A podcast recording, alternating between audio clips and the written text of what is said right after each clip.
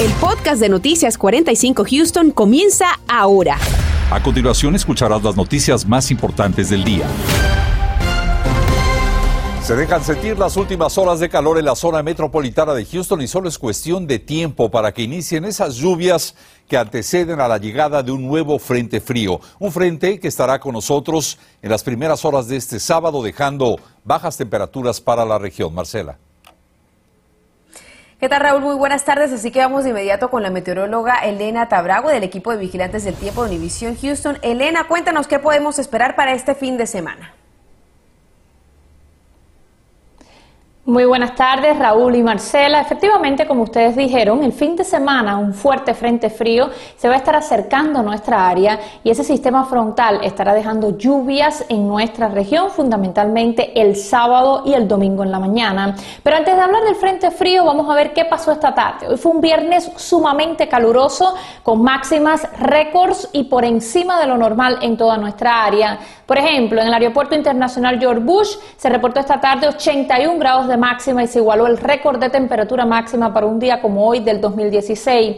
En Galveston alcanzamos 79 grados de temperatura y se superó el récord de máxima para un día como hoy de 77 grados también del 2016. Así que ha sido un día sumamente caluroso, pero a partir de mañana cambian las cosas. Antes del paso del frente, mañana las máximas estarán nuevamente superando los 75 grados, pero después que pase el frente frío, una masa de aire fría estará llegando a nuestra zona el domingo, lo cual va a dejar un drástico descenso en las temperaturas y de las temperaturas y las lluvias vamos a hablar más adelante, no se vayan. Gracias, Elena. Mientras tanto, y en medio de la preocupación por el aumento de casos de COVID-19 en Houston, hoy se dio a conocer que el alcalde Sylvester Turner dio positivo a esta enfermedad. Se informó que el alcalde está vacunado, que sus síntomas son hasta ahora leves.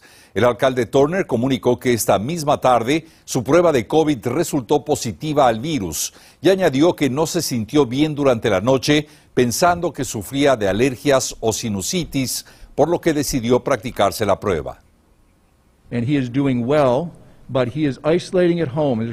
El alcalde está bien, pero está aislado en su casa y en las próximas semanas no tendrá actividad presencial. Tan pronto el alcalde se sintió mal, pidió ayuda de inmediato y se aisló. Las autoridades de la ciudad de Houston seguirán dando el parte médico sobre la salud del alcalde Sylvester Turner. Se desconoce aún cuál fue la variante de la que se contagió. Y mientras tanto, la vacuna contra el coronavirus para los niños de 2 a 5 años podría tardarse más de lo esperado. Presta atención porque este día Pfizer y BioNTech anunciaron que estarán retrasando su plan para pedir la aprobación de su vacuna para este grupo. Esto después de que los estudios realizados demostraran una respuesta inmune menor a la esperada. La compañía también anunció que estarán dando inicio a las pruebas de tercera dosis en los niños y de arrojar resultados positivos buscarían entonces la autorización de los reguladores de salud el año próximo. Y justamente hablando sobre las vacunas, este día la ciudad de Houston junto al Hospital de Niños de Texas realizaron una clínica de vacunación. Vamos en vivo con José Alberto Irizarri hasta el Centro de Convenciones George. Brown. José, cuéntanos qué tanta gente ha ido a vacunarse el día de hoy, cómo está ese panorama. Marcela, ha llegado bastante gente, pero se espera también mucha más. Y para transporte hay servicio gratuito de Metro mostrando este folleto que bien pueden imprimir entrando a la página de texaschildren.org o también puede hacerlo a través de su celular mostrando este mismo folleto digitalmente visitando la parte que habla de las vacunas del COVID-19. Pero además del transporte también hay estacionamiento gratuito aquí a través del garaje Toyota Tundra al lado del Centro de Convenciones Georgia Brown. Esta feria de vacunación de la ciudad de Houston y el Hospital Texas Children es solo hoy, comenzó de las 12 de mediodía y seguirá hasta las 8 de la noche dando las vacunas de Pfizer y Moderna entre cualquiera de sus tres dosis. Se espera vacunar a unas 5 mil personas el día de hoy entre adultos y niños desde los 5 años. El llamado aquí es especial a las poblaciones de minoría como los hispanos que apenas estamos en 40% de vacunación en la comunidad. La razón principal de esta iniciativa responde a la amenaza que representa la variante Omicron que sigue aumentando el marco de contagios en nuestra región.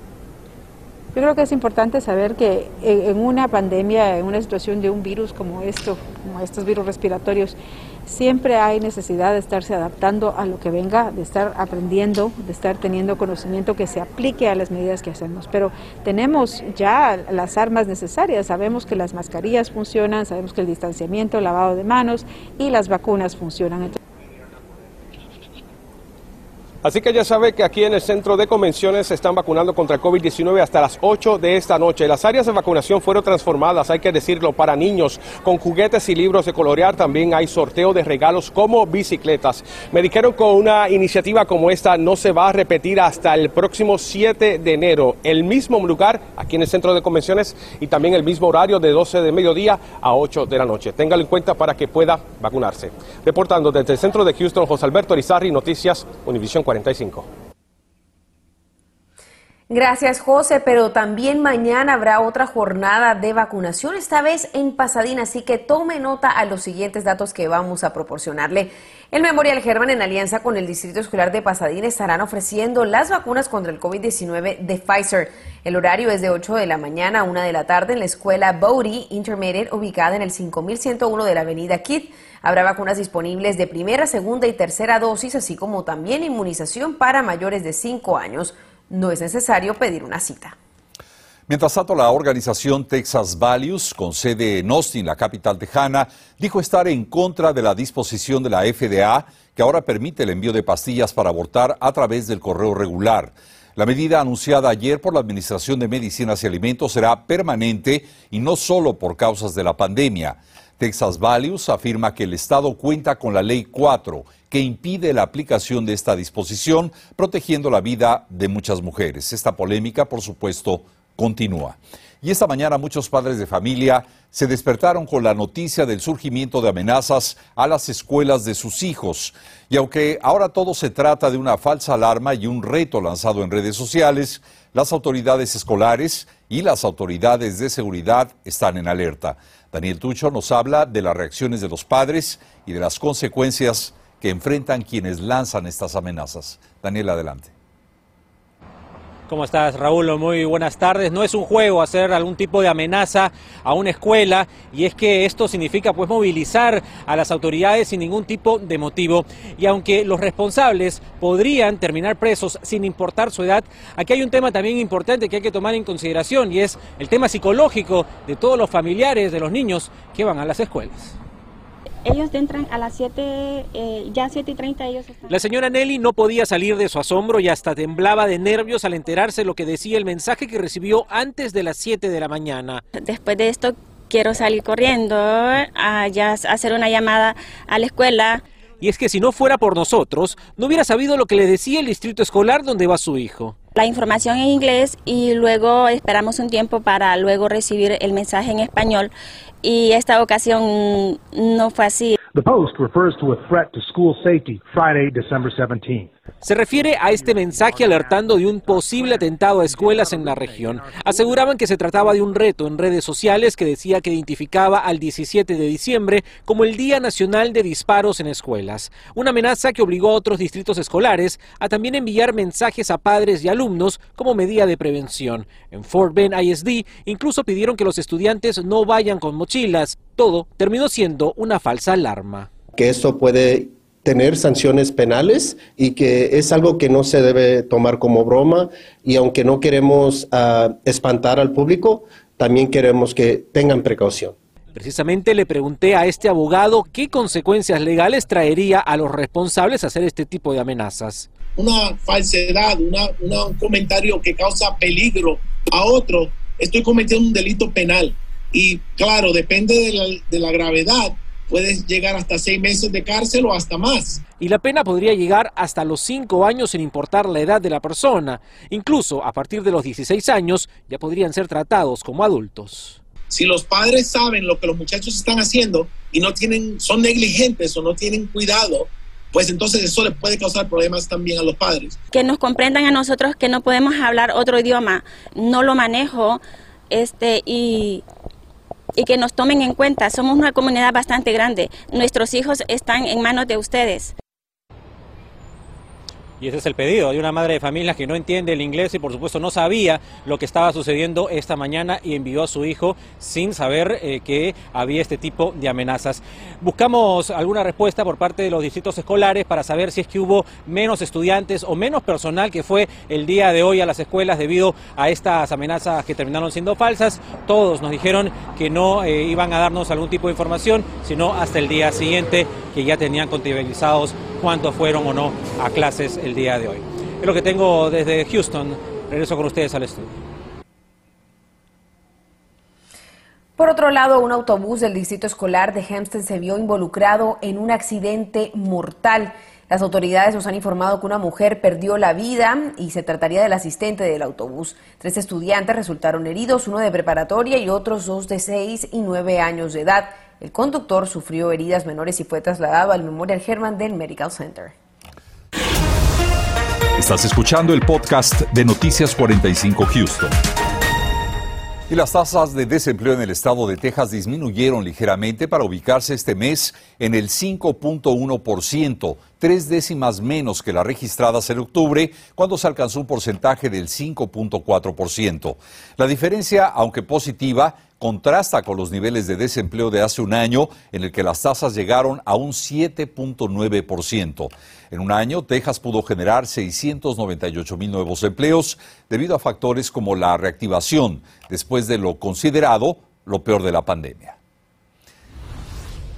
Ya hay cambios para los estudiantes de último grado de preparatoria, y es que ahora para graduarse tendrán que aplicar para la solicitud de ayuda federal estudiantil antes de la fecha límite que ya se aproxima, una decisión que se toma por primera vez y que impacta al estado de Texas en su lucha por impulsar la educación. Damos la bienvenida a Roberto Treviño, director de iniciativas escolares de las escuelas públicas Yes Prep.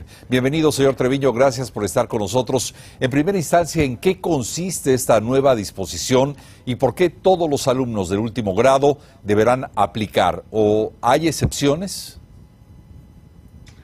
Pues en primer lugar, el aplicar es el primer paso que se necesita tomar para recibir ayuda financiera de las universidades. Y al final del día, si un estudiante quiere ir a la universidad, pues se tiene que tener el dinero, ¿verdad? Es una barrera grande para nuestras familias. Así es que aplicando es el primer paso que se debe de tomar. Para nosotros en Yes Prep, por muchos años, desde que existimos, eso ha sido un requisito um, y, damos apoyo a los estudiantes y a la familia para asegurar que puedan hacer eso. Um, sí, hay manera que no tienen que hacerlo, um, si hay una excepción que las familias a lo mejor no pueden hacerlo y, el Estado tiene una forma que pueden llenar los estudiantes, pero la mayoría de nuestros estudiantes van a llenar la forma. Debemos entender entonces que esta es una medida que ayuda a la continuidad de los estudios de nuestros hijos. ¿Serían esos los beneficios más importantes? Así es, es el beneficio más grande porque si no se aplica, entonces no va a haber el dinero para poder continuar los estudios. Roberto, ¿cuándo es la fecha límite y en dónde se pueden obtener más informes sobre este trámite? Claro que sí, la, la fecha límite, el estado de Texas, es el 15 de enero y esa es la, fecha límite de prioridad. Después de esa fecha, todavía las universidades van a aceptar la forma, pero corren el riesgo de no, de no recibir tanto dinero. Así es que sí les recomiendo a todas las familias que apliquen para el 15 de, enero y puede ir al, website, al sitio web de FAFSA, fafsa.org, para, para aplicar.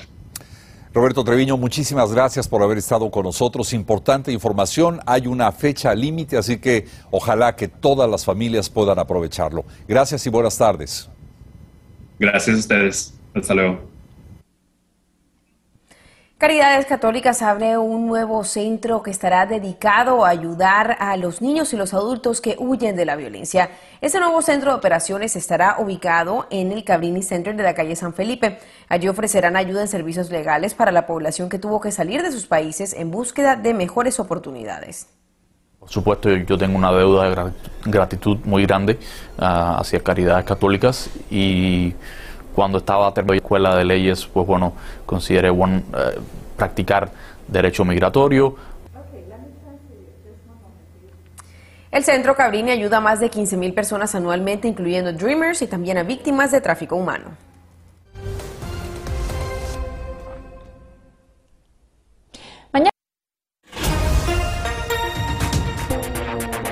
Nada menos que Donald Trump llegará a Houston para hablar de su experiencia como el presidente número 45 de Estados Unidos. Su visita pautada para mañana genera ya protestas que se alistan para este evento. Por otra parte, la Asociación de Médicos en Texas da a conocer consejos para que usted y su familia puedan llevar de manera segura una fiesta navideña ante un posible aumento de casos por contagio de COVID-19. La nueva ola se espera para los primeros días de enero.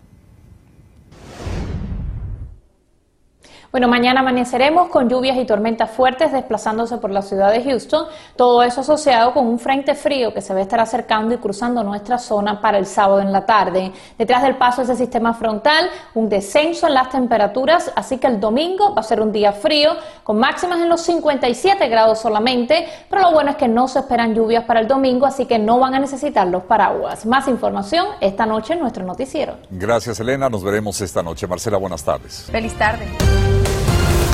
Gracias por escuchar el podcast de Noticias 45 Houston.